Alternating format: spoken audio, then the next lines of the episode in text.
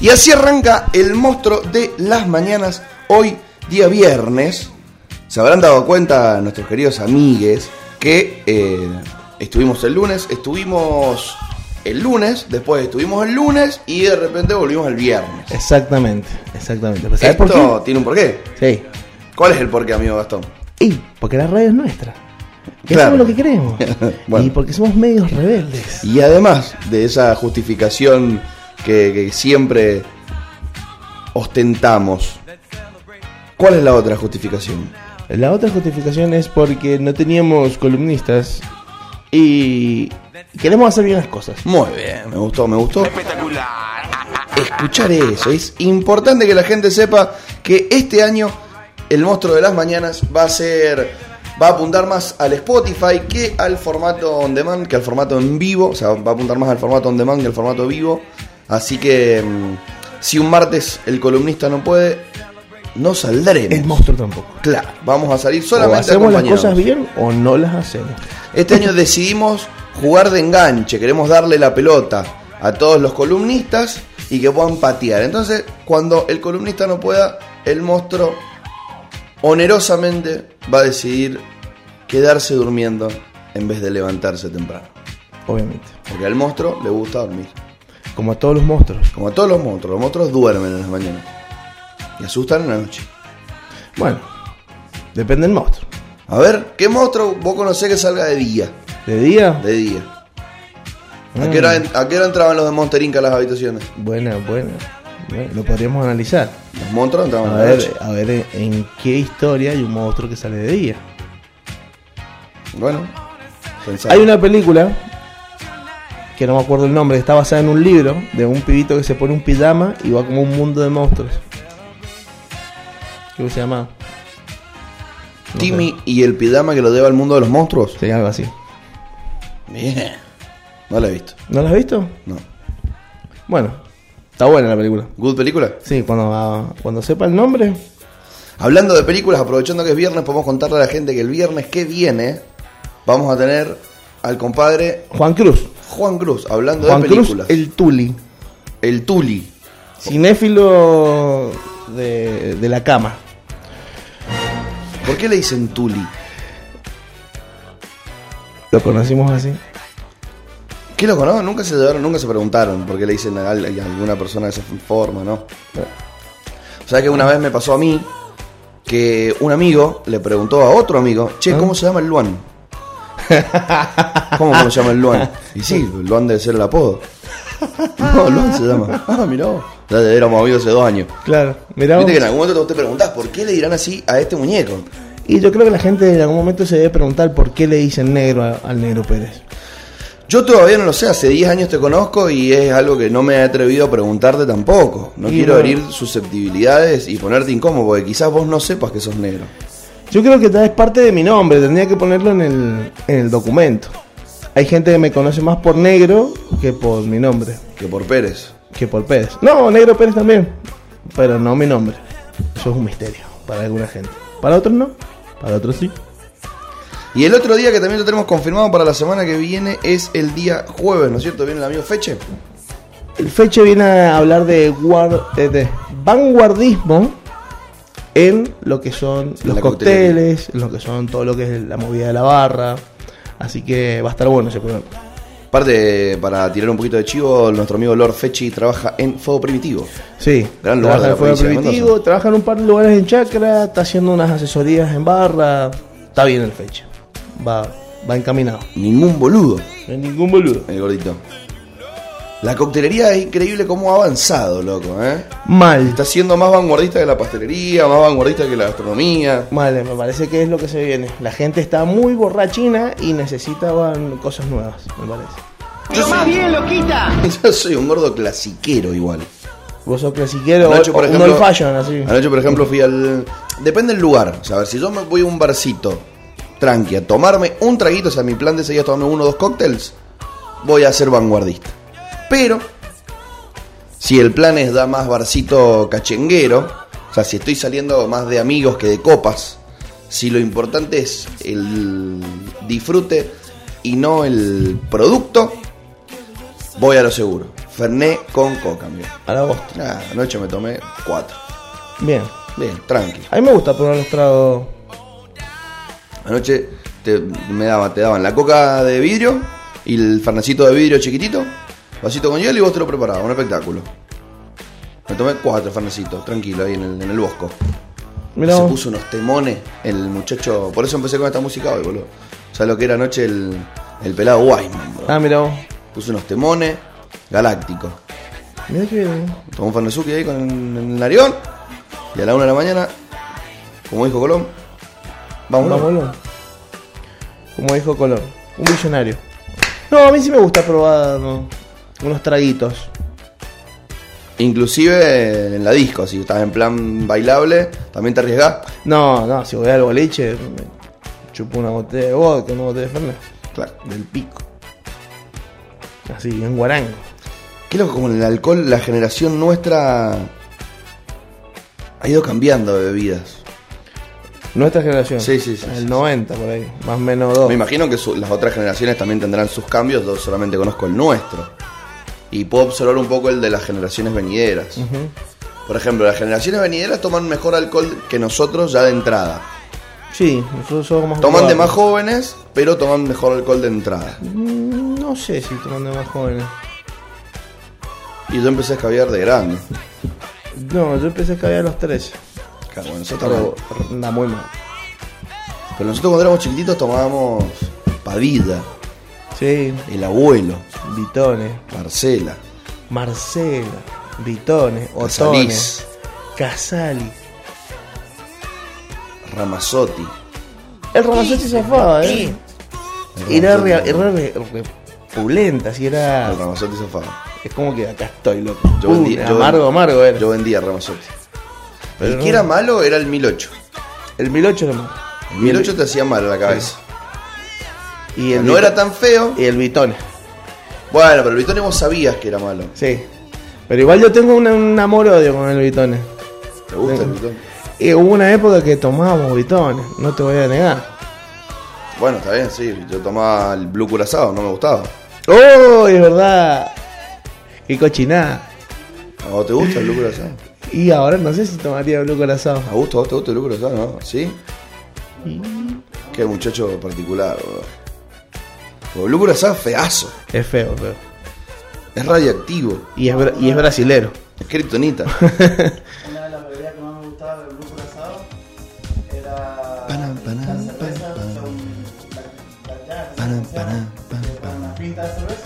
Y Corazón. Estamos escuchando el relato de nuestro nuevo operador, Augusto, que está por primera vez en los controles, nos está contando que él disfrutaba de tomar cerveza con Blue Curazao. Bien, jugado. Jugado.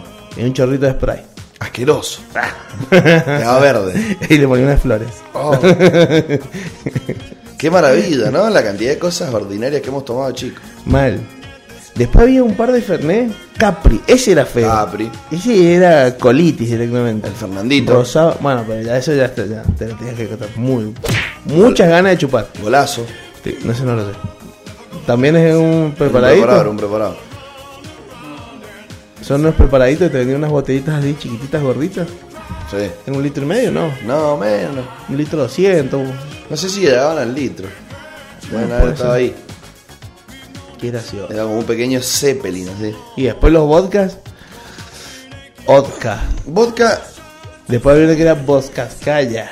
Bueno, eh, Ni, Nikov. Eran. Es, es increíble cómo ah, también ha ido a pas- eh, nada, pasando por distintos estadios el tema del vodka. Porque poner, sí es verdad. De chiquito empezamos con el Nikov, Nikov. Orlov. El Había otro. Vodkaskaya no lo probaste nunca. Vodka Skaya. Es un asco. Y venía con saborizado. Ay, no me acuerdo de eso, che. Bueno, habían varios bien, fi- bien fierazos. Después salió el Eristov, ¿te acordás del Eristov? El del lobito. El del lobito, estaba ese bueno. zafaba. Estaba bueno. No, ese es bueno. Ese, Zafaba. ese es bueno. Bien. Y no era caro, ¿viste? Entonces No. empezamos como a tomar ese. Después, por ahí ya llegamos a una edad considerable y empezamos a poder pagar el Absolute, O un Smirlo. que salía como dice la gente. 400, Mm, 400 mangos sí, en su momento. en su momento. Y después se despegó y ya no valía la pena, porque ni siquiera es tan bueno el Absolute Claro. como para pagarlo. Y nada, quedás en el, en el Smirnoff y en el Sky. Y había el, el otro Smirnoff más. es el mejor relación precio-calidad. Lejos. Lejos. Sí, y el Skyzap. El peluca sabe. Peluca Zapi. Ya, la, ya lo- la, la cuña lo dijo a eso mismo, no hace falta que lo repitas. Ya sé, pero me gusta repetir las cosas. ¿no? Es un conocedor de alcohol El, el, Gracias. el bananero. ¿Quién? ¿Él? ¿Él? Mucha vida. Ese es el pelotudo, siete de la misma tribu. Tuve una época muy fisura. Muy fisura. Donde comprábamos un tetra y le echábamos un juguito tan. ¿Vos, vos sabés con qué hacíamos eso nosotros con los pibes? Y ¿Con esto qué? no es hace tanto tiempo. Ah, Cinco años atrás estamos hablando. O sea, tenía 24 añitos, era una persona grande. Con el vodka. Le echábamos un juguito. Nos, fuimos a vacaciones a Mar del Plata, agarramos eh, Orloff, agarramos vodka Orloff porque eran peleas multitudinarias, entonces siempre te- no, o sea, no podías invitarle a la gente no. a Esmirno, ¿no? Entonces, bueno, era Orloff. O sea, agarrábamos, cortábamos la spray, la botella que es la de las más duritas, de 2 litros para hacer un viajero considerable, echábamos hielo, un coso, un sobre de jugo de naranja, gracias, un sobre de jugo de naranja, o de pomelo, o lo que sea, y el vodka. yo hacía un trago muy Puro, rico. puro, compa, ¿eh? Vodka, hielo y tanja. vodka. Había un tank de limón. Un tank de limón que venía. Y le echaba un chorrito de spray. Quedaba, pero. Y después venía el piñazo. Porque de última vos lo tomás puro y sabes que está. Haces como. "Oh". No, este vos le da, le da, le da. Y cada está más abajo. Era nocivo, o sea, nos tomábamos por pera dos, tres sobres de jugo tanja por noche, durante 14 noches. El hígado, hermoso. No, o sea, ca- casi diabético terminaba en las vacaciones. Aparte, el jugo tan es azúcar al Pura. 10%. ¿eh? ¿Eh? Me acaban de cambiar mi caramelo preferido. ¿Vos tenés caramelo preferido?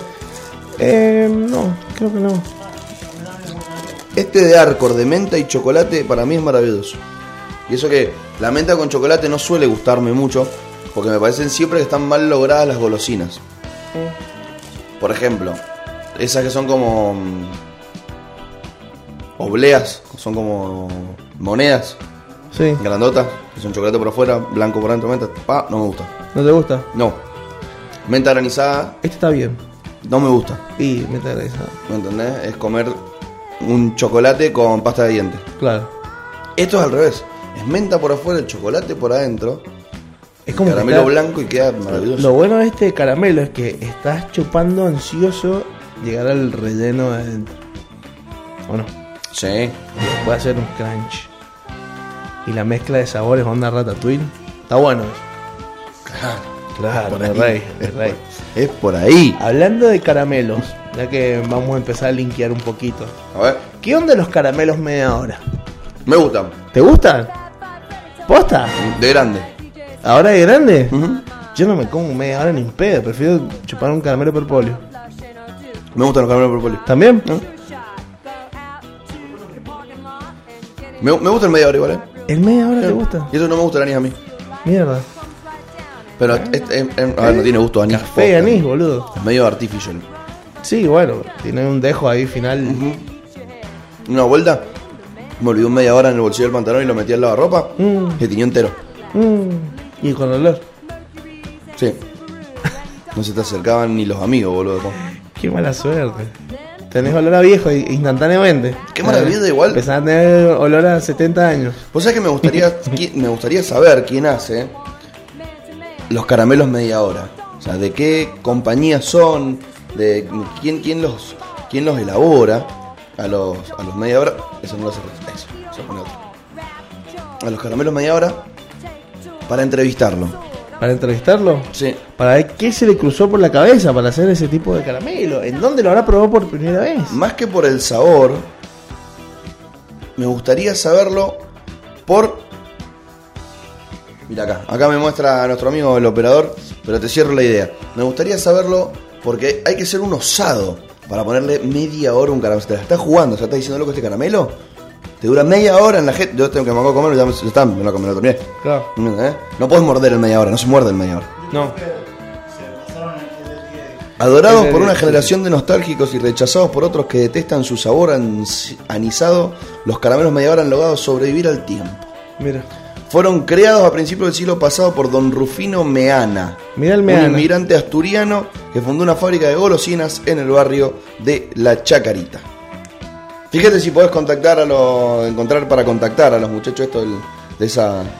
¿Estará vivo? No, Rufino Meana está muerto, pero la fábrica de golosinas del barrio de La Chacarita seguro que debe seguir existiendo. Fábrica media hora. Rufino Meana. ¿Quiere, trae un medium si querés. Si, si traes un medium, pues podemos hablar con Rufino Meana. No me digas. No, no, estoy leyendo ahí, boludo. Dice que la vendieron. Se vendió el galpón donde fabricaban los caramelos media hora. ¿Y ahora? ¿Y ahora? ¿Y a media hora? De ahora. Malísimo. Chiste, Fede Turón. Qué muchacho simpático, graciosón. Sí, sí, sí, la verdad que. Hablando de Fede Turón. ¿viste el viajecito que metió ahora? Qué hermoso. Fue al sur. Qué envidia, qué envidia, loco. Dos chicas bien y un chico bien. En un auto bien. Hacer un viaje bien. Qué capo. Qué diferencia como cuando viaja con nosotros. Ah, la verdad. ¿eh? Viaja con nosotros y es Y es manginear. mangineada. Así es con los viajecitos. Le digo, che, ¿te va a quedar dormido ahora en el auto? No, no, me dice, porque en vos confío mucho como manejas, entonces por eso me voy. Eh, le tiró las flores, pero justificó el ronquido. justificó el ronquido. Es muchacho maravilloso. Bueno, ya está para el día de hoy subido y en lista de estrenos el capítulo número uno de La Peña Rebelde de Atilio Avena. La segunda temporada, se podría decir. La segunda temporada, la segunda peña, ya hoy se estrena el capítulo. Bueno, buenísimo. Vamos a darle un poquito de diffusions. 8 de la tarde, 20 horas, No se lo pierdan. no se pierdan el capítulo 1 de Medio Rebelde en Atilio Avena, Lomo Wellington, a las dos cocciones, rescoldo y horno de barro con Martín, el Fideo Luchetti, Buena receta esa, ¿eh? que también Buena te cuenta por qué se llama Lomo Wellington. O sea, porque no solamente es un gordo hermoso, sino que también es un historiador gastronómico. El historiador gastronómico. Podrían seguirlo en sus redes sociales a Don y todos los días encontrarse con algo nuevo. El chabón sube todos los días una recetita, un pancito, una cosita. Está muy bien lo que hace. Qué bien le ha hecho Instagram a la profesión, amigo, ¿no? Sí, sí, la verdad que sí. Sin Instagram, la gente no sabría que quiere todo lo que hay. O no sabría qué tantas cosas hay. No, eso sí, sin duda, pero además como que no... O sea, vos no sabes que querés comer, no sé, algo raro de acá. Carne madurada hasta que no ves carne madurada. Y no. No, ¿no es cierto? Sí, eso la verdad que las redes sociales, no solamente Instagram, sino también eh, Netflix, han sacado muchas series, hablando también de gastronomía, el Facebook también ayuda, eh, han fomentado mucho más el- la curiosidad gastronómica para los distintos paladares de la gente. Sin duda. Está creciendo además el mundo Como de que- lo... es como que de repente te ves un capítulo de Chef Table de un chabón que hace, no sé, una hueá con pescado, así. Vos no te gusta el pescado, pero lo hace tan bonito que dice, che, hermano, yo quiero probar eso. Esto lo tengo que probar. Claro. Hablando de fanatismo, tengo una noticia para compartir, para, para que no perdamos nuestro carácter de magazine de todas las mañanas. A ver. Carroceros, los fanáticos de Esperando la Carroza al cine argentino. Una jodita sobre otra jodita. Lo vi. ¿Lo viste? Vi hasta un par de videos. Llega a Cinear y con la plataforma al conjunto de películas nacionales recordadas de esta categoría. Porque para que una película de culto se convierta en clásico hace falta fans, y ese es el recorrido de este documental. Obra de un fan, homenaje al elenco y a sus queridos carroceros y carroceras. ¿Vos sabías que en la casa original donde se filmó Esperando la carroza hacen un sketch eh, haciendo imitando a los actores de la película, eh, a los personajes de la película y es muy gracioso, o sea, te cobran por ir a ver a una mina haciendo como Mamá Cora, otro como la hija, no me acuerdo los nombres, eh, otro como la China Zorrida y se saben lo- los diálogos de memoria y los que van a ver están repitiendo detrás los diálogos, los diálogos de memoria. Pasa que tiene diálogos muy icónicos. Sí. Tiene una frase que O sea, si no te sabes una frase esperando en la carroza, fallaste como argentino. Soy de esas personas que puede recitar de memoria diálogos completos de películas. Siempre lo cuento como suerte de talento inútil que me caracteriza, la capacidad de almacenar y reproducir los parlamentos. En situaciones pueden aplicarse o mientras miro las escenas. Por supuesto, con el tono que se pronuncian de forma original, con el tono que lo pronuncian sus personajes. Pero en esta nota lo cuento como anécdota, o más bien como el puntapié para meternos de lleno en carroceros, porque esa fue la premisa de la que su director Mariano Frigerio partió junto a su compañera de proyecto, la cineasta Danis Urfeig, para contar esta historia. La de Les, Las y los fanáticos de Esperando la Carroza, película de Alejandro Doria, estrenada en 1985. 85. Un espectáculo, ¿no? Maravilloso. Interesante. Me gusta. Escuché lo que dice acá el director. Nos dimos cuenta que lo interesante era esto, ¿no? El fanatismo, que los fanáticos también queremos contar con, con- con el, con la- con el elenco, eh, que sepan que nosotros los carroceros existimos. Los carroceros. Buen apodo se han puesto. Buen, buen apodo. Buen apodo. ¿Te sabes alguna frase? Yo hago puchero, él hace puchero. Yo hago ravioles, él hace ravioles. Ahí lo tenés, el pelotudo. ¿Qué? Mamá, pin- ¿vos conocés a algún Sergio? ¿Quién no conoce a algún Sergio? Se cae de la silla pinta y cualquiera le cortan. ¿Dónde está mi amigo? ¿Dónde está mi amiga? Ahí está su amiga, entre. Boludo, le van a patar el culo, vete para otra vez. Qué divina la vieja es. Tres empanadas. Qué miseria. Estaba comiendo una nada tremendo, boludo. ¿Sabes qué tenían para comer? Empanada. Tres empanadas. Aparte muestra porque Brandoni hace así, ¿viste? Y Brandoni Claro. es radical, entonces le queda bien el, el tres. El chabón le mira la mano como diciendo, y vos te estás comiendo uno. Qué bravo. Qué bravo, boludo. Viene. ¡Eh! ¡Pibe! ¿Qué quieren? Hijo de puta. Y le tira piedrazo. Hijo de puta. Y le pincha la... Aparte saca una, saca una punta y le pincha la pelota re maldito, boludo. Es maravilloso. Aparte buena parodia al Diegote. O sea, el chabón, la camiseta de boca, el 10, los rulos. ¿No te das cuenta? No, pero. es- no, sí, nada más que mide dos metros, pero es un pelusa del barrio, loco. Bueno, en realidad es- eso, eso es lo gracioso. Porque en realidad no es un. Una parodia a lo que fue, sino a los que quisieron serlo, ¿no? Como que siempre había uno que quería ser el Maradona y nada, sí, podés tener la peluca y la camiseta y ser Villuca, pero, Claro. Pero no sos Maradona. Eso es madera, claro. Qué gracioso. Así que hay todo un tema con esto, ¿no? Mirá vos, los carroceros. Me gusta, hay que, hay que La nueva tribu urbana. Sáquese lo que tiene en la boca y hable claro. Qué bueno, boludo. No tengo nada. Todavía.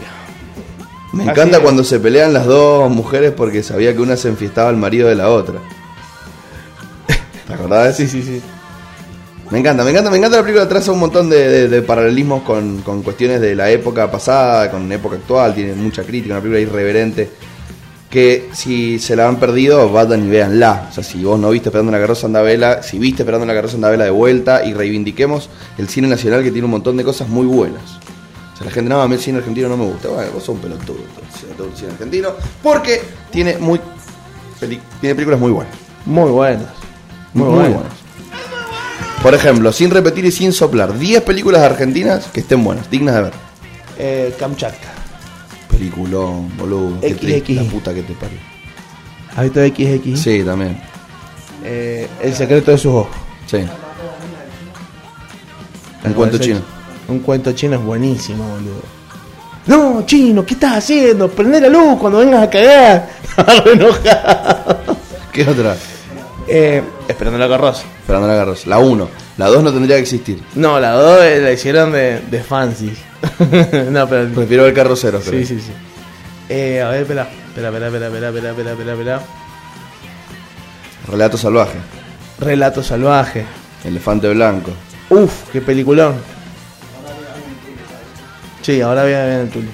Bueno, aprovechamos el viernes que va a ser de cine para hablar un poquito de cine. Está bien. ¿Qué, qué otra peli? ¿Qué otra peli?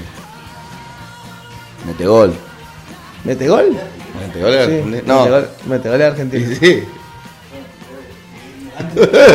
sí, porque se, se llama Metegol. No, bueno. Convengamos que existen varios países el Metegol, pero se llama, por ejemplo, en España dicen futbolín. El, ful, el, fu- o el fulbito. Muy buena Metegol. Un metegol. ¿Qué más? Faltan dos. Faltan dos. Eh,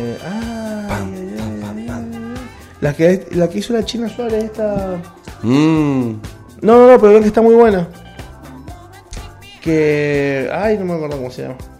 Que después la piba tiene problemas de bulimia, anorexia. Rápidamente puedes decir, por ejemplo, El Ángel, El Angelito es bueno. eh, El Robledo Ángel es Puch, El bueno. Y el clan. Ahí tenés 10. Listo. ¿También era Pucho el Angelito? Puch, Ah, Puch. CH. El del clan era Puchio, con CC. Buenas pelis, eh. Buenas peleas. o sea, Y, no, y ninguna- hay algunas que no, no hemos la olvidado. pusimos, eh. ninguna la pusimos para redenar, para llegar a las 10. O sea, sobran películas. Manuelita de García Ferré, la película, muy buena. Sí. Tenemos hasta cine animado, ¿entendés? En la República Argentina. Brigada Cola. Brigada Cola. ¿No te acordás? Hace mil años. No. ¿Vos sí? Los tres bañeros, boludo. Los tres bañeros. No, lo- lo- Los bañeros. Peliculón. Para mí habría que meterlo preso al director y castigar a los actores en la plaza. En, en esa Y, película. en- a ver, pasa que en su época debe haber sido bueno, pero ya no es de la época. No, O sea, ya son, ha no, no, quedado no, muy nunca atrás. fueron buenas, nunca fueron buenas. Nunca fueron No, buenas. pero Como la que hacen Pe- Peter Alfonso y, y José María Listorti. Y hay mucho. ¡Ay, 4x4! 4x4, rara. Y hay otra que hace eh, Peter Lanzani. Un buen día para morir. Ese, ¿la viste? Actúa, Revisarla. actúa Gerard Depardieu, hermano. Estamos son- hablando de uno de los actores más picantes del cine europeo, ícono del cine francés. Sale en una película con la China Suárez o, o Lali, es, con Lali, con Lali, Con Lali Posto. Espósito y el. Y Peter Lanzani. No, no, bueno, pero Peter Sani me, me gusta cómo actúa. El turco Naim, hermano, el sale. turco ahí. Qué capo, boludo. Cualquiera. Tremendo. Esas son una de las películas que están Esa- ¿sabes tan quién- malas que son buenas. ¿Sabes quién sale en esa película también? ¿Quién? Santiago Segura, el de Torrente. El español. Ah, de una. Es el secretario de. Acá, acá me dicen por la cucaracha mi vieja, la Odisea de los Giles, ¿la viste? La Odisea de los Giles. Tremenda. Peliculón. Muy buena. Me encanta la frase. Los hijos de puta no se levantan todas las mañanas pensando, oh, qué hijo de puta que soy. que-". Eso queda para nosotros, para los giles. Muy buena esa película. Y es verdad, ¿no? Sí. Los hijos de puta no piensan en ser hijos de puta. Y nosotros por la más mínima nos sentimos hijos de puta. Buena película La Odisea de los Giles. De la misma época hubo otra, además de La Odisea de los Giles. El, robo del siglo. Al Banco Río. ¿Banco Río era? Banco Río, claro, es sin armas ni rencones. En barrio de ricachones, sin armas ni rencores, es solo plata y no amores. Bueno, vamos a un temita, por favor, y volvamos enseguida, siendo las 9.49, con más Monstruo de la Mañana.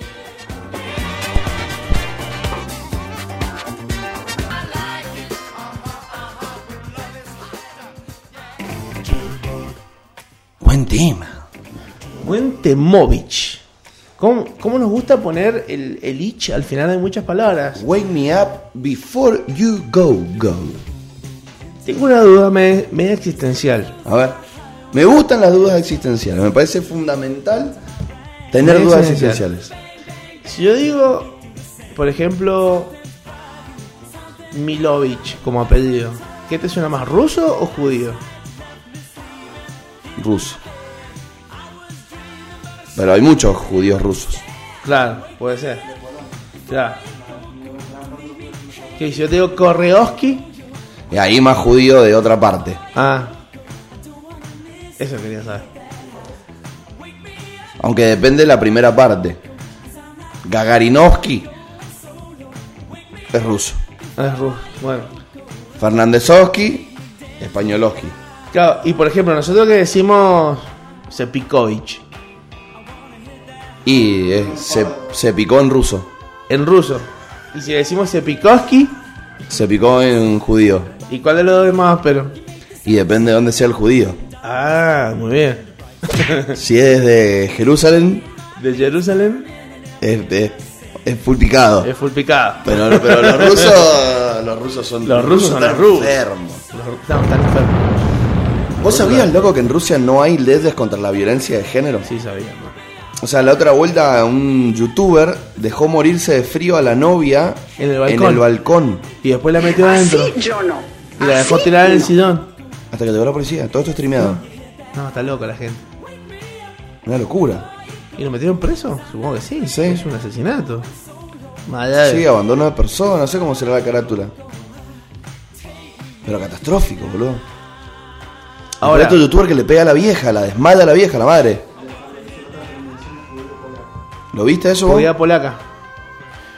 No, no la Uno no que el chabón, che, bueno, ¿cuánto me dan por esto? Y le, le dan los tokens, esa girada, le pagan. Brujo, habría que regular el, el streaming. Sí. Yo sí. soy un, yo soy estadista, yo soy fanático de la regulación estatal, pero eh, en este caso creo que es importante. O sea, tendría que haber una regulación público-privada, hay- quizás, un ente hay- mixto. Hay, hay cosas que no se tendrían que streamear. Acá agarrado y decir, bueno, che, ¿quién es el mejor streaming? Bueno, el Momo, bueno, listo, traelo al Momo. ¿Quién es el, el ministro de Cultura? Este, traelo al ministro de Cultura. Traete este, y entre pum, cha- trae un chabón de Nvidia. ¿eh? Trae un chabón de un, no sé, de algún grupo de, de canales. No, no televisivos. Chabón de Trae- claro, Que trae Pergolini. Claro. Entonces juntás y decís, che, armen un instituto que regule la eh, difusión de streaming. Porque este contenido de Rusia se puede consumir acá también. Entonces, de última, regular qué, qué es lo que se puede consumir o no. Igual- no la advertencia, Ya, igual- como en los cigarrillos. Esto es perjudicial para la salud. No, no, esto no. Claro. Esto no se puede. Igualmente. Che, pero yo lo quiero consumir. No, vos estás hay que, enfermo. hay que ver, hay que. Sí, sí, sí, sí.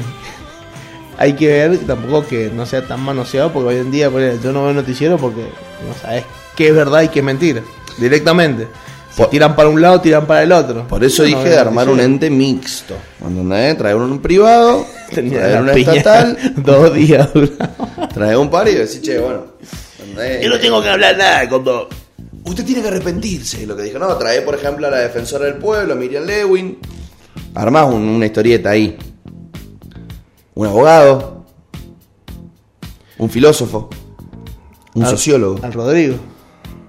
¡Rodrigo! No hemos visto más, loco, esas cosas. No lo vimos más. Te extrañamos, Rodri. Extrañamos al gaucho. Te tenemos que decir. Vos sabés que ya, eh, ya- ya la comunidad de medio rebelde me está tildando de censurador. Somos censurados. Pero hay cosas que, que hay que censurarla. A ver, hablamos, abramos este debate. Abramos. Te encantó. Sí, sí, sí. Estás muy Eh, atento. sí. Sí, Son mucho mejor que Turón. y, Perdón, Fede, si me estás y le vas escuchando. 10 dos horas, boludo. Ese fight no lo habíamos usado nunca. Escucha. Em, ¿Hay cosas que hay que censurarlas? ¿Sí o no? Sí. Como por ejemplo. Te- te- te escucho, te escucho, el- a ver. el chico que, que dejó morir a la novia en el balcón. Eso no tendría que salir. Claro.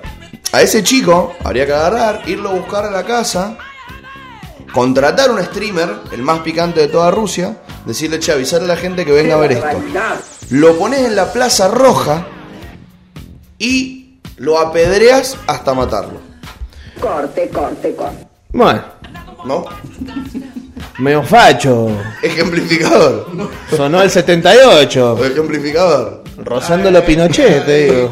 Eh, eh, Pero- yo creo que el problema de la gente como tú es que después terminan usando el discurso tergiversándolo Claro. y bueno, y, y terminan haciendo bosta gente que no hay que matarla. Claro. Pero a este chabón sí. Houston, tenemos un problema. Pasa que es muy delgada la, fini- la, la línea La del- finita línea. La finita de línea del coso y Es muy del- línea la delgada finita. El perro lo pierde en la mañana, pero en el coso, eh. No, es muy delgada la, la línea, boludo. Entre lo- los que se lo merecen y los que no. Bueno, entonces para. En vez de censurar. En vez de Es, co- censurar. es co- es como decir, no sé, En vez de censurar, podemos regular. Por ejemplo, ojo, pones un- una leyenda arriba del canal del youtuber. Este youtuber, la semana pasada, dejó que se muera la novia de frío en el balcón. No, directamente. Fíjate lo- que capaz lo- que no está bueno este contenido. no, Esto le- no es le- coca, papi. le- ¿Cómo se llama? Le, le bloqueas el IP, boludo. ¿Tiene que comprarse una compu nueva? Sí, señor. Eh, loco, tengo gente eh, bardeándome por, por, por, Es por sí, privado. Está muy bien. Bien por la gente que lo bardea el lunes. Tendría que haber un ente, insisto. Tendría que haber un De última, arrancar con la regulación, poniendo ciertas normas, no morales, normas de sentido común. de sentido común. Claro, onda, Claro. che, bueno, che, estamos todos de acuerdo con que dejar a la novia en el balcón no, No, va, ¿no? no, no es no, no va, listo. Listo, bueno. Eso es mal. Dejar a la novia en el balcón no está bien. No se puede streamear, por Claro. lo menos. Pasa que también es, es muy difícil eh, regular el vivo. Porque el chabón lo está haciendo en vivo, boludo. Y tenés que tener pelotudos viendo todos los vivos de todo el mundo. Y tratando de decir, no, esto no, no, no, cancela, cancela. Te un garrón de la gran flauta. No sé si me explico. O sea, ¿cuántos streaming se pueden hacer en vivo en Argentina? Yo acá no. 10.000 streaming. Sí, más. O sea, contando a los. Pongamos 10.000. O sea, vos tenés que tener a 10.000 boludos que estén viendo streaming en, vi- de, streaming en vivo de los 10.000. A ver que alguno. O ponerle menos. Mira. Uno, uno que vea 5. Pues no creo que uno pueda, pueda Escucha, dar 10 10 pantallas en, así. En, en Bariloche, Te morís, boludo. En Bariloche Te la hay una habitación que se llama la habitación, la habitación de pánico. Sí. Que es una habitación con todo el circuito cerrado de cámaras de Bariloche y hay personas que se encargan de ver lo que está pasando ahí. Está muy bien. Para mí tendríamos que elegir entre todos a alguien letrado en el que confiemos y que esa persona decida por nosotros. Por ejemplo, yo me ofrezco. Bueno, pero eso lo tendría que hacer YouTube, no nosotros. Cada, pues yo creo que hay como una, no sé si como una, una sucursal, no sé si te han dicho, una sucursal de YouTube en todos los países, creería. ¿O no? Sí. Bueno, cada país tendría que tener su censurador que se dedique a eso. Pero como te vuelvo a El decir, hombre manos de tijeras. ¿cuántas pantallas puedes llegar a ver? ¿Cuántas pantallas hay en Bariloche? Y bueno, contratar más gente. Eso es, Si hay gente al pedo. es plata, boludo. Nega, Raúl, ¿y vos qué estás haciendo? Nada, vení. Al capitalismo no le sirve. Por eso el Ese mundo el está. problema. La duda existe por ustedes, capitalistas. Acá de la asesoría legal de Medio Rebelde me dicen, por ejemplo, en Argentina la comisión de delitos no se puede transmitir por streaming, ya está regulado y esa persona tendría que ir presa. El tema es que acá es- Claro, es, un híbrido legal. ¿no? claro. Che, no sé qué hacía en el balcón, no la, no la vi. Pero, pero te estaba gritando, ¿no la escuchaste? No, no la escuché, no la escuché. Tenía la Y música. en el balcón se encerró sola. Rari. Mm. ¿Cómo te vamos a hablar del streaming? Esa es la respuesta. Acá tengo a la Lula La Lula. que dice: Me voy a autocensurar porque si llego a comentar todo, estoy en peligro. oh, me gusta, boludo. Cuando la gente se sincera con, con su esencia, ¿no? Obvio, obvio, obvio. Bueno, entonces, ¿en- ¿estamos de acuerdo o no estamos de acuerdo? ¿Estamos de acuerdo en qué? En que hay que fijarse. Estaría bueno regular un poquito. ¿Cómo es? Estamos hablando Estamos de hablando de comida, ¿verdad? Sí, estamos de acuerdo. Hay, hay- hay algunas cuñas que hay que pegarle una subida después. Decime cuáles te gustaron. Y yo las, las, las edito en el Soundforge y les doy más volumen. Les doy más volumen porque, por ejemplo, vos estas Alguien tiene que decir basta. se escuchan fuerte. ¿Entendés? Pero es- las otras no. ¿Ves? Por ejemplo, si no. No,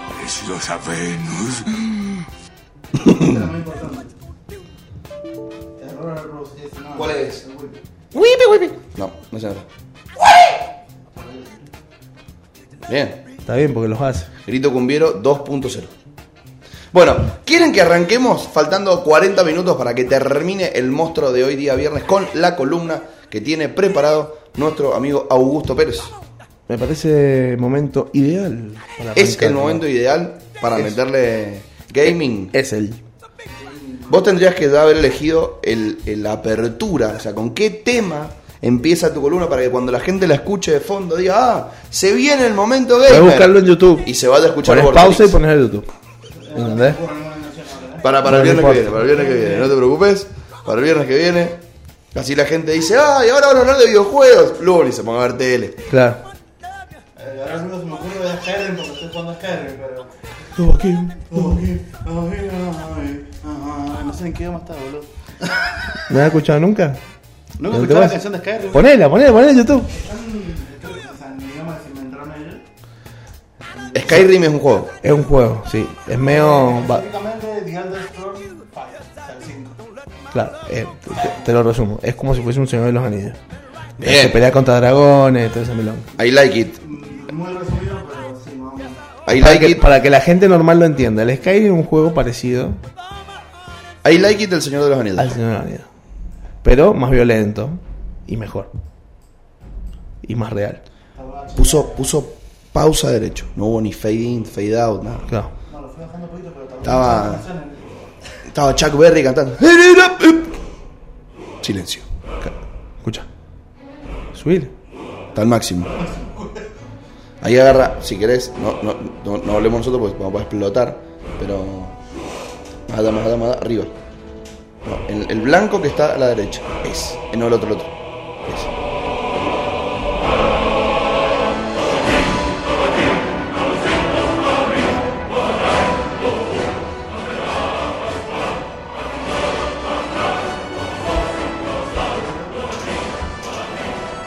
Épico, puede ser ese, épico.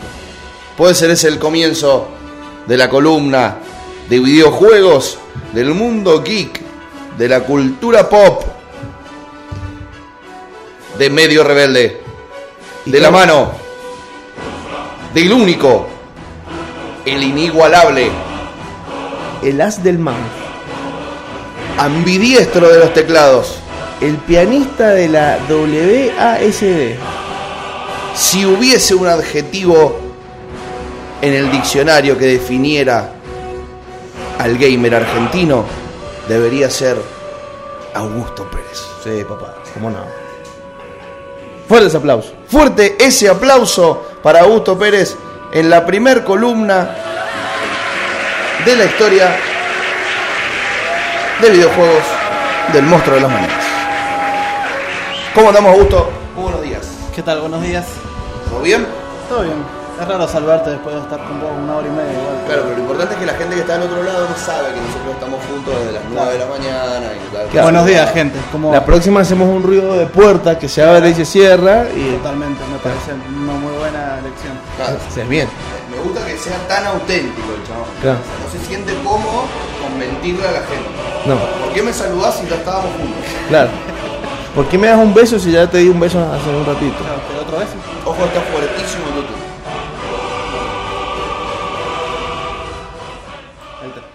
Ahí está.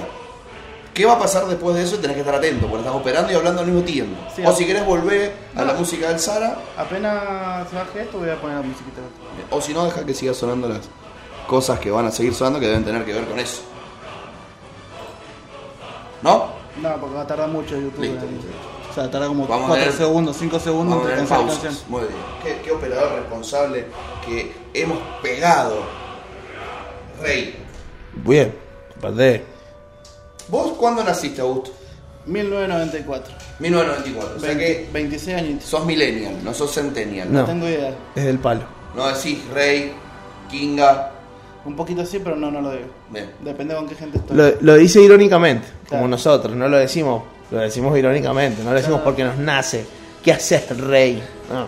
La única palabra rara que digo es perro, pero se me pegó un amigo. Que él cuando, eh, ¿qué haces perro? ¿Cómo andas perro? Y se me terminó pegando. Y a veces digo, eh, perro, ¿cómo andas? Pero en realidad nuestra palabra es el guachón. Ey, Sí. guachón. ¿Qué haces, guachón? Guachón. O guachín. No, guachín. Depende, depende del tamaño. No, guachín no. ¿Para qué depende del tamaño? Guachín me gusta. Guachón no, Es- me, gustan los diminu- me gustan los diminutivos a mí. como todos los mendocinos. Como todos los mendocinos. buen cocinero. No, y los mendocinos hablamos un montón de diminutivos. ¿Sí? La verdad que no le he prestado atención a eso. Pero un tocazo. Vamos a comer un asadito con Claro. un pitito, con los pibitos. Claro. Prende el fueguito.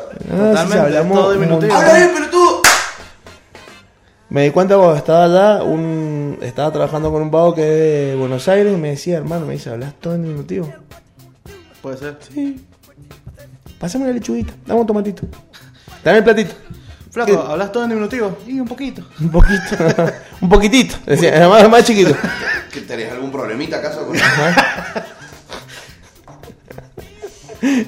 Tenía un problemita. Capaz que todos lo tenemos y todavía no lo asimilamos. Sí. Bueno, contanos de qué va la columna de los días viernes. Ya sabemos que el cineasta no ha podido venir. Ya lo vamos a esperar para la Lo vamos a próxima. ver en la próxima, pero ¿de qué va tu parte? Tu media hora, tus 40 minutos. ¿De qué van? ¿Qué nos vamos a encontrar los viernes cuando vengas vos a la radio? Y ahora vamos, vamos a hacer que sea todo un bien onda gamer o lo más cercano a, eh, que es lo que más familiarizado estoy en, cuestión de conocimiento. Hoy específicamente quiero hablar de algo más común para todo el mundo, ya que va a ser el primer día que vamos a hablar de lo gamer, que son los Battle Royale. Que es un género de juego que se ha hecho muy popular en el último tiempo y todo el mundo por lo menos ha visto a alguien jugar un Battle Royale o sabe de algún Battle Royale que esté de moda o lo juega un amigo o pareja o lo que sea. O un sobrinito. O un sobrinito, primo. sobre todo el sobrinito que juega el Fornite. Ah, ah, para, ahí está, para que entendamos en castellano que Fortnite. no somos del mundo gamer. ¿Qué es un Battle Royale? Un Battle Royale es un modo de juego eh, que mezcla un poco de supervivencia, en el cual en un mapa se concentran muchos jugadores, en los cuales aparecen aleatoriamente en el mapa o eligen dónde aparecer. Normalmente siempre caen de un, de un avión y se tiran en paracaídas, eso es lo más común y corriente. En el cual eh, la zona va cerrando para que gane el último en pie.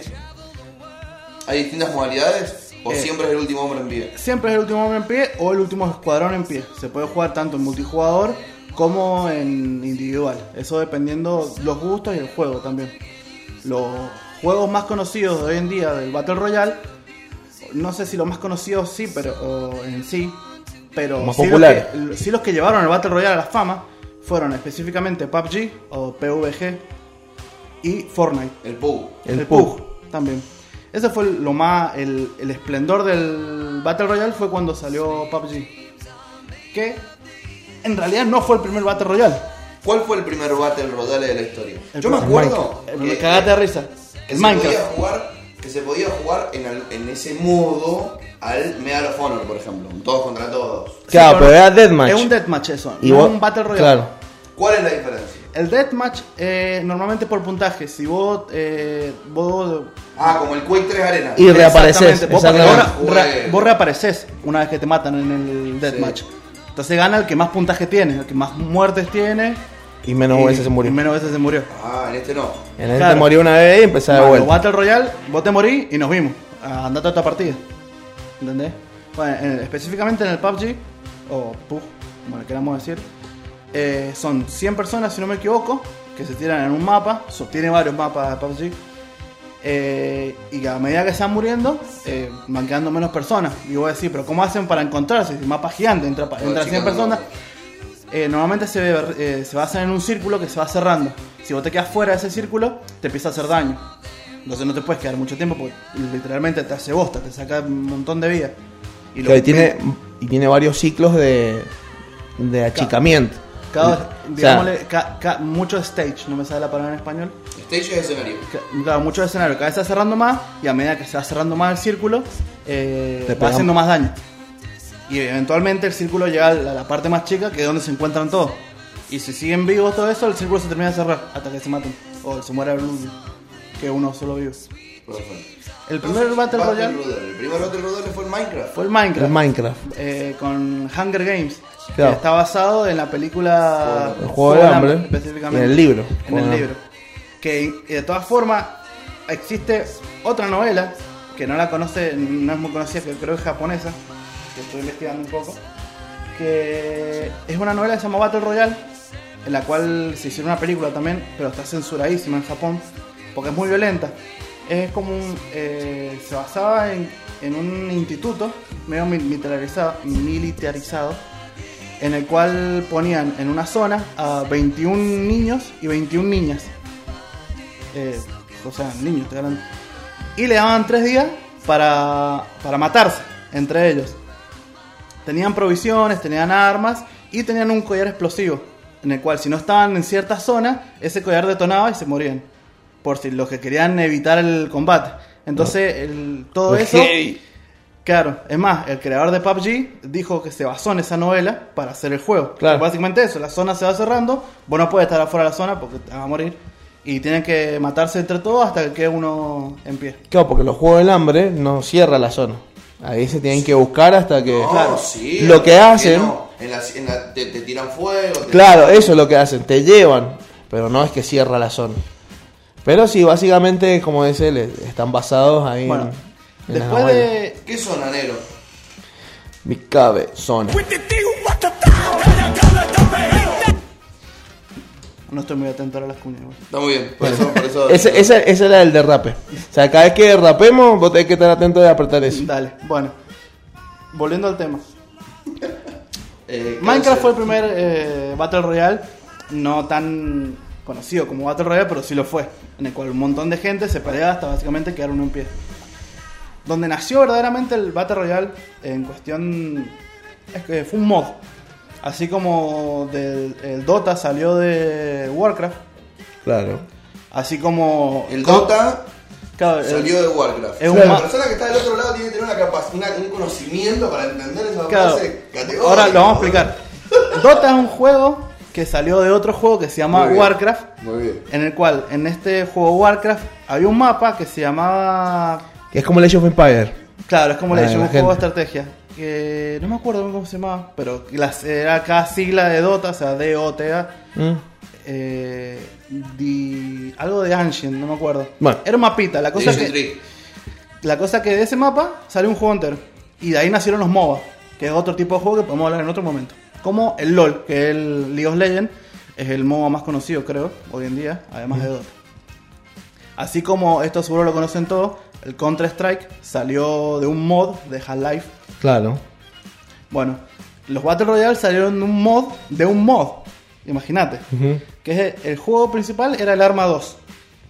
No sé si lo ubican, pero era un simulador militar. De ese juego sacaron un mod que se llama DayZ, que metían zombies. Y era como una zona llena de zombies. Y de ese sacaron un mod que era Battle Royale. Así como estamos explicando. Después ese mod se terminó convirtiendo en PUBG. El creador de ese mod lo, se fue a otra empresa y creó específicamente PUBG. Y se llama Player Unknown Battlegrounds. Porque así se hace llamar el Player Unknown, o sea, Claro. jugador desconocido. Entonces de ahí salió la idea de PUBG. Eventualmente también salió Fortnite, que es un... A diferencia de PUBG, que es un juego más militarizado, más eh, basado en realismo y armas, eh, porque bueno, en PUBG eh, lo más complicado siempre fue apuntar, mantener el, la- el retroceso del arma.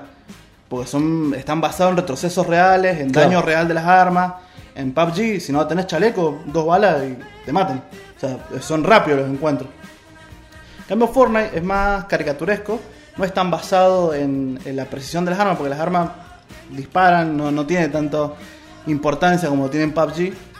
Y pusieron algo que es raro en estos juegos, que hoy en día capaz que es muy común, que es la, la técnica de construir. Vos puedes construir, no sé si lo ubicas a Fortnite, Sí, sí. pero puedes construir. Están los manijas que te construyen un castillo entero al frente tuyo y decís, bueno, me mató, ya. Pero bueno, qué sé yo, es- son gustos. Cada uno le gustan los, los Battle Royale. A mí me gusta el Fortnite, ¿Sabe a quién le gusta construir? no lo vamos a decir porque No, no lo vamos a decir. no lo vamos a Muy decir, bien. pero todos lo sabemos, ¿no? Agradezco que no lo digan y con eso se entiende solo. Se insulto. Sería un insulto fuerte. Pero bueno. Eh, después, otro Battle Royale que se hizo muy conocido, en 2019 creo que salió, que noso- varios de nosotros lo jugamos, es Apex Legends. Fue muy innovador en cuestión de los Battle Royale. Porque eh, no solamente se consideraron un Battle Royale, sino que agregaron habilidades de los personajes. Vos podés elegirte un personaje con ciertas habilidades. eh, tácticas, ofensivas. Entonces le da un, un poco más de entusiasmo al juego. Era más dinámico, más movido. Más y- equipo. Más equipo, equipo. porque solamente se juega en squad. o sea, se juega en squad de tres personas. No existe el modo individual. Te hago una pregunta. Empezamos por el PUG. Plataforma para jugarlo. Están todas las plataformas. ¿Cuál dijiste vos? Fortnite. Plataforma para jugarlo. Están todas las plataformas. Y ahora, Apex. El que dudo que si están es en Switch, en Nintendo Switch. Apex está en Switch. Lo van a poner ahora en marzo, en teoría. También está en PC. Sí. Y hace poco, no sé si poco, pero unos 3, 4 meses creo, Apex lo pusieron en crossplay, que para el que no sepa quién es el crossplay, que es el crossplay en realidad, es, la, es una posibilidad para jugar entre eh, distintas consolas. Entonces los de Play pueden jugar con los de Xbox o con los de PC, viceversa. Cosa que antes no se podía, los de Play con los de Play, los de Xbox con los de Xbox y los de PC con los de PC. Claro. Hoy en día se puede jugar, vos tenés- si tenés un amigo en, Play y vos tenés una PC, como es mi caso, podemos jugar juntos, cosa que antes no se podía. Apex fue el primero en hacer eso. No sé si el primero, el crossplay le viene hace un montón, Claro. pero, en, Pero lo implementó hace poco. ¿sabes cuál es el tema también? En los juegos shooter es muy difícil el crossplay.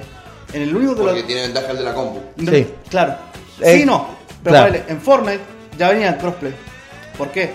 Porque Fortnite, eh, si bien tener mouse y teclado te dan más puntería, el joystick es más fácil de construir y en su momento, ahora no, pero en su momento tenía un- una, eh, una autoayuda de apuntado, el joystick, que te apuntaba básicamente directo a vos. No importa si estaba apuntando a otro lado. Ahora lo, lo redujeron Lo- un lo han poco. bajado. Sí, Lo o sea, nerfearon. Claro. lo nerfearon, ¿Qué, digamos. qué significa eso? Es como una, un auto-aim se llama. Claro, el Que vos, vos estás apuntando derecho y si el, el flaco pasa por adelante tuyo, esto hace así, solo, sin Claro. que vos muevas. Se te, te ayuda un poco.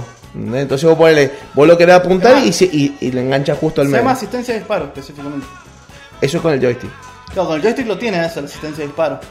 Porque No tenés la misma reacción no que con el mouse. reacción. Aparte, eh, lo que tiene también el mouse, a comparación del joystick, más en juegos como Apex, que existe mucha movilidad, es la poca movilidad que puede tener un joystick. Con el, con el teclado y mouse puedes hacer barbaridades, en cambio en joystick tenés que ser un privilegiado. Yo he visto muy poca gente en joystick que se mueve como alguien de PC. Pero bueno, eso es tema aparte. Cada uno juega como quiere como le parece más cómodo. O con la consola que tiene. O la consola, igual puedes jugar en PC, si sos de joystick, una PC y te pones un joystick y listo. Bluetooth y. Claro, yo tengo un joystick pero lo uso para juegos más RPG y peleas, cosas así. Puedes jugar al Mortal Kombat de un teclado es una basofia. No es cómodo, para nada. En cambio con el joystick es re cómodo. Lo mismo que los RPG y Hack and Slash, que son tipos de juegos que ¿Qué es el hack and slash? el hack and slash es un juego que básicamente lo que dice en inglés, hack and slash. O sea, golpear y no sé bien qué es según la traducción en español. Slash. Flash es cortar. No, pues el, el juego más conocido hoy en día, creo yo, de hack and slash es God of War, Ah, listo. el dios de la guerra. Eso es un hack and slash. eh, meterle cabezazo al mando a- para matar a tu enemigo. De los más conocidos tenés eh, God of War, Devil May Cry, eh, Bayonetta. Ahora está muy de moda también Nier Automata, que se ha puesto de moda hace poco, pero está muy bueno. Escuché que se venía un nuevo Resident Evil, ¿puede ser? El nuevo Resident Evil, sí. Ah, tiene muchas críticas Resident Evil. Yo la verdad que vi el demo. Y tanto criticando porque ahora la- lo que serían los villanos son mujeres que se podría considerar que son tan lindas, ¿no? Yeah.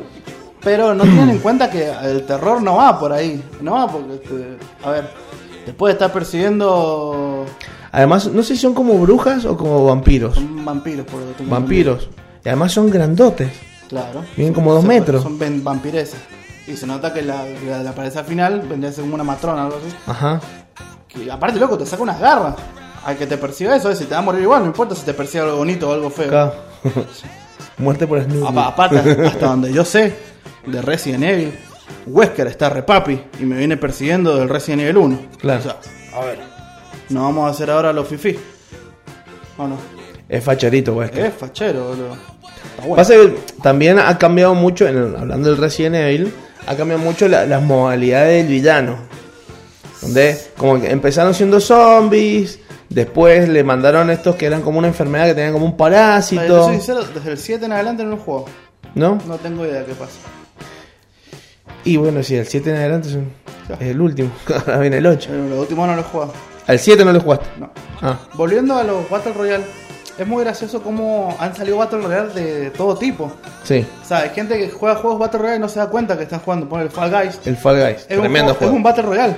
No, Juegazo. no de los comunes, nosotros estamos acostumbrados de armas, pero es un. A ver quién gana. Juegazo y hiper divertido. Porque estás jugando todo el puto día. Es más, inclusive hay juegos Battle Royale que son muy cómicos porque no tienen casi ni sentido. Como el Forza Horizon 4. Sacó un mod Battle Royale.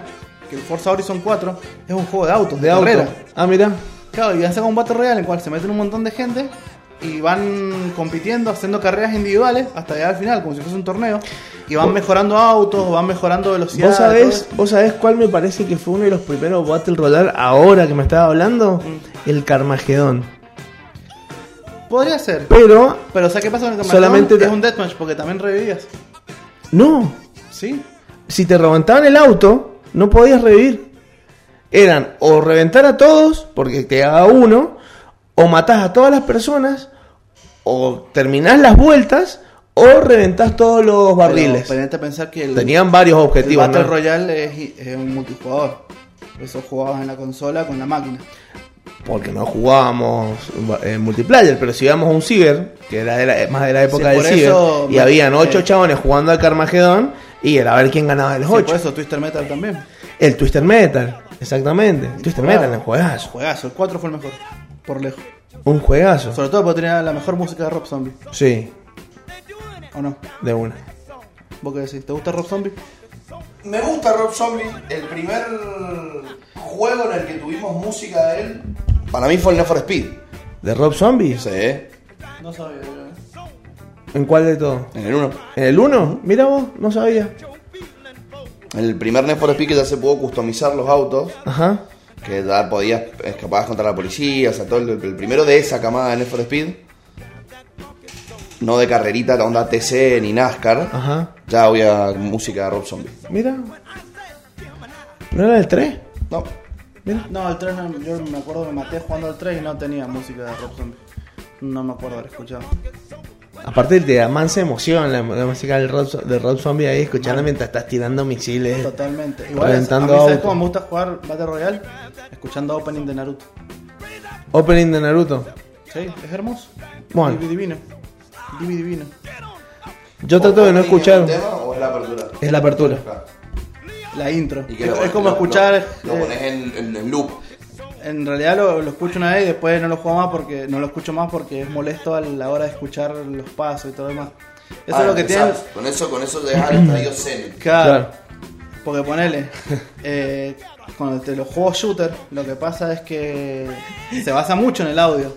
En de dónde vienen los disparos, Claro. de dónde escuchas los pasos. Y si estás escuchando otra cosa, ya estás, perdiste 30% de, de ventaja. El Augusto se sienta a ponerlo en opening de Naruto, se pone la banda y dice, voy a ser Hokage, de veras. De veras. Yo soy el más perrón aquí. Así es con los Battle Royale. Y hay un montón de Battle Royale. También los chicos de Call of Duty sacaron uno. Mira, de los Battle Royale más, más conocidos que hay hoy en día, además de los tres ya nombrados, tenemos uno que salió hace poco, que es dentro de Tonu, que es Hyper Escape. Sí, lo he visto. Está muy bueno, nada más que no hay servidores, por lo menos la última vez que lo jugué en Latinoamérica, entonces me andaba muy lento. Pero es muy dinámico, es muy, muy rápido el juego, que es lo que uno busca en un Battle Royale, que sea rápido, sea movido. Es más rápido que el Apex. Mm, No sabría decirte si sí o que no, pero es muy particular, porque tenés habilidades que, encont- que así como las armas que encontrás en el suelo, Ujú. tenés habilidades que encontrás en el suelo. Claro. Pero bueno, otro Battle Royale que es, es muy bueno, pero no es muy conocido, es Ring of Asylum. No sé si lo pronuncié bien, que está en. Steam gratis. Es muy parecido, al- o sea, está basado en PUBG.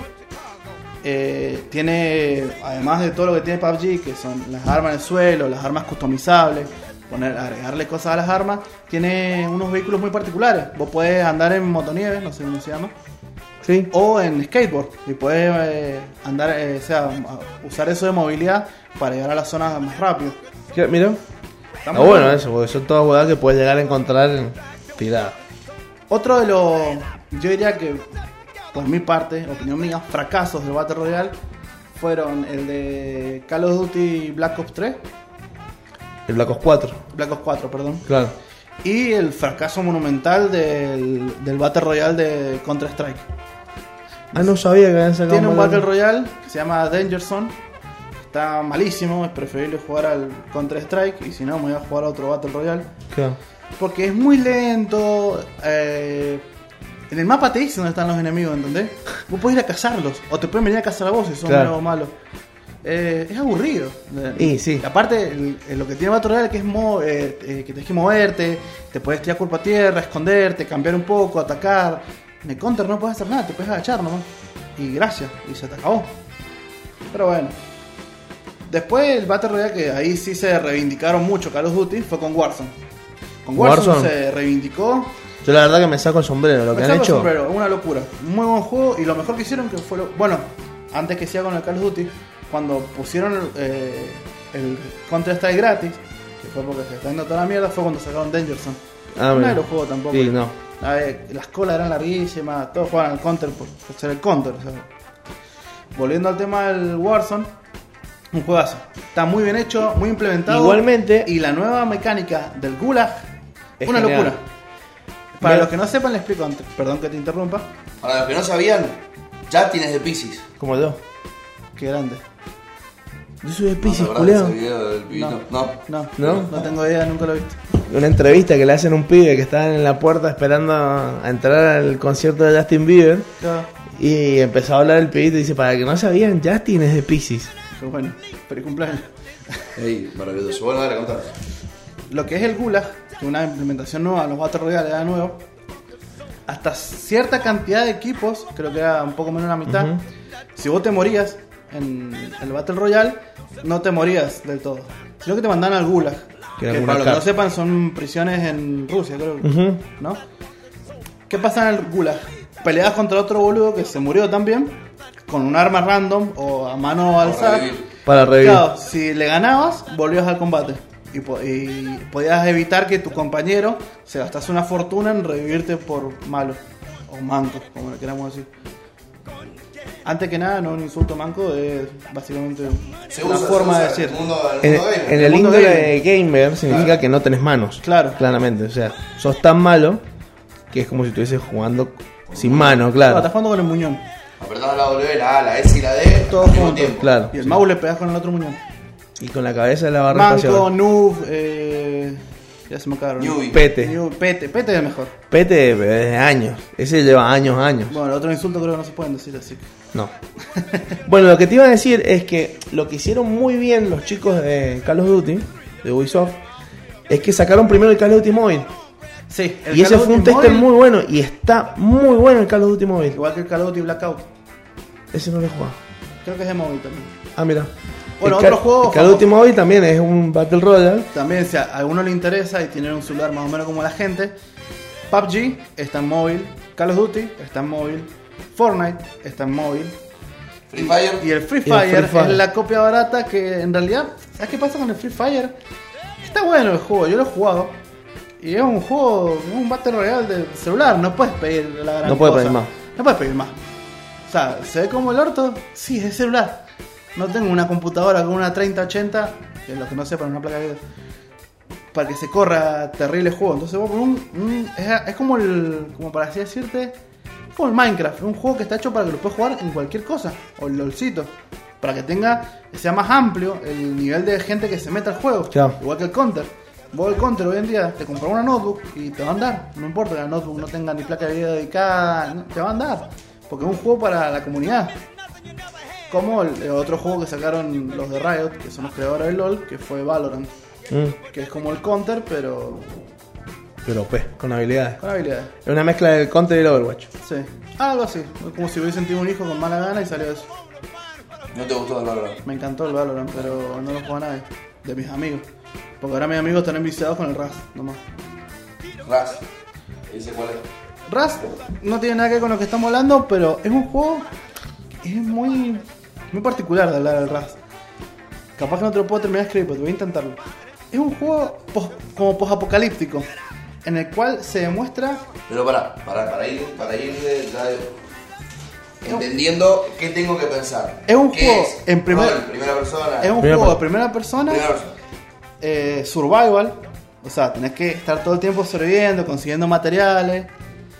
Y también eh, tenés que pelear contra los, los otros jugadores, ¿viste? La parte más Claro. difícil. Porque Es ¿sabes un pasa? Minecraft OP. O sea, Claro, copado. Es, es el Minecraft, pero para machos. O sea, porque no tengo ni idea de lo difícil. No, que porque es muy heavy, No, no, es re frustrante y- aparte, porque ponele, vos sos nuevo en el juego y te metes y fíjate cómo empezás totalmente en bola, literal. O sea, si vos abrís tu menú estás en bola, no tenés nada. Con una piedra y una antorcha. Con la piedra puedes ir a minar, digámosle. Puedes talar árboles, puedes eh, picar piedra y vas obteniendo recursos con eso para hacer tu casita y ir avanzando. La cosa que viene un manija y te caga matando y vos perdiste media hora de farming y al pedo y te frustra el juego. Y Pero es que perdiste todo, ¿eh? Perdiste Tiene todo. culero que tiene una bazooka, te tiene un bazookazo de, de mala leche, pues encima, si tiene una bazooka, pues tiene un montón de Claro, recursos. Porque- ¿no? ¿sabes Pues, llegó a pasa? ser una bazooka. ¿Sabes qué pasa? Luego también empezó con una piedra y una antorcha. Claro. Y ahí tiene una bazooka. ¿Sabes qué pasa en el RAS? Yo creo que se podría analizar hasta psicológicamente. Para mí es, que es lo que pasaría si la humanidad se va a un, a, a un mundo post-apocalíptico. La gente mostraría su verdadera cara. Es, es- basura con la gente, porque puede... si- Boludo, a mí me ha pasado. Es la ley de la selva. Un- Es la supervivencia del más fuerte. Te pasa la que le pasó a Peter Parker en Spider-Man 1. Exactamente. Deja pasar al ladrón y le mata al tío.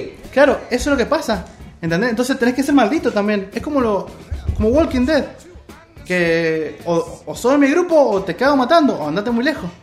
Porque nosotros hemos tenido que matar a jugadores que pueden se le dicen naked, naked, bien así crotos, a los que acaban de empezar porque están en bola. Y vos matás naked porque, pues, sobre todo se ponen cerca tuyo, o sea, hacen su base cerca tuyo, porque te van a matar después. Y te van a romper toda la casa y te van a robar todo. Entonces tenés que, tener, tenés que ser basura en ese juego. O sea, sacás tu instinto de supervivencia. No importa que vos tengas una K-47 y el chabón esté con una ropa de cuero, vos lo bajás al cargador. De maldito. Y después vas Pierda lo peor de vos. Y después Claro, ahí lo tibagueas. vas, Le metes cuatro tibagas bien fuertes, mientras encima abrís el micrófono y, le- y lo insultás de paso, Ajá. por si acaso nomás. Va, le robás todo. Claro. Y si vos le- Y si es brasilero, mejor. Por eso la, zona juego está lleno de brasileros. Y a veces es muy gracioso porque vos matas a uno y empiezas, ah, fala, macaco, macaco", y empieza, no sé qué dicen porque no entiendo el portugués. no sé, es una mierda el juego, pero está Pero buenísimo está bueno. para jugarlo. Es una mierda, pero está bueno. O sea, te juro, vos vas a decir por qué está diciendo esto. Cualquier persona que esté escuchando RAS, o sea, que juega RAS y esté escuchando esto ahora va a decir, sí, es una mierda el juego, pero está bueno. Es como la falopa. Claro. Es una droga, Es una mierda. es una mierda, Pero está buena. pero está buena. Qué, guay, qué gran mensaje acaba de dar el monstruo de las mañanas en su primer viernes con Augusto Pérez, el paladín de las placas de video, el emperador del mouse y el teclado. ¿Te gustó? Me encanta, me encanta. Me encanta, me encanta. Buenos adjetivos. Bien ahí, ¿o ¿no? Bien, bien. El león de melena de cables. HD. 4K. ¿Cómo se llama? cuando- picado. la- las cosas que le ponen color el, el RGB. Ahí está. El RGB te da. El Pa- RGB te da manos. Para los que no saben qué es el RGB, el RGB, ¿ya viste las compus gamer que son todos brillantes de colores? Bueno, eso es el RGB. Red, green, blue. Así va. Ah, es la iluminación LED. Exactamente. Bueno, ha sido una mañana maravillosa. Me gusta cerrar la semana aprendiendo, porque todo esto es que hemos hablado no sabía. Me imagino que la audiencia que está del otro lado, gran parte, tampoco sabía. Y otra parte es muy aficionada, así que debe haber sabido mucho, como los que nos están escuchando, particularmente porque te conocen. Los de Manito Games. Manito Games. Bueno, vamos a darle un beso grande a toda la comunidad que nos está escuchando, a todas las personas que esta mañana se. Que volvimos a los 90. Ajá. Alejar Nokia 1100 del celular. Del celular, De- del, del parlante. Del parlante. Bueno, agradecemos a toda la comunidad que nos ha escuchado esta mañana, que arrancó con nosotros el año esta semana. Esperamos que tengan un maravilloso fin de semana. Nos vemos El lunes. día lunes para hablar con Maximiliano Miradas sobre Baduna, a saber qué preparará para este lunes ¿Qué va a nuestro preparar? amigo, nuestro El erudito de la música. colorido amigo. Nuestro colorido. Mañana lo voy a ver igual. Ya lo vamos a ver. No, no, a él. Ah, mañana te va a decir. Claro, me junto con él. Ah, listo, bueno. No, no, me, me junto con mis compañeros de secundaria. Bueno, Y él iba. te felicito. Por eso me junto con él. Claro. Porque iba a la misma secundaria que tú. ¿En serio? ¿Al mismo, al mismo curso? No, Ah, pero, pero es intercursos. ¿iba al otro curso? A otro. ¿Al de al lado? No al de abajo. Ah, me- le tirabas cosas de abajo, de arriba abajo. Así le hacía. Qué cabrón.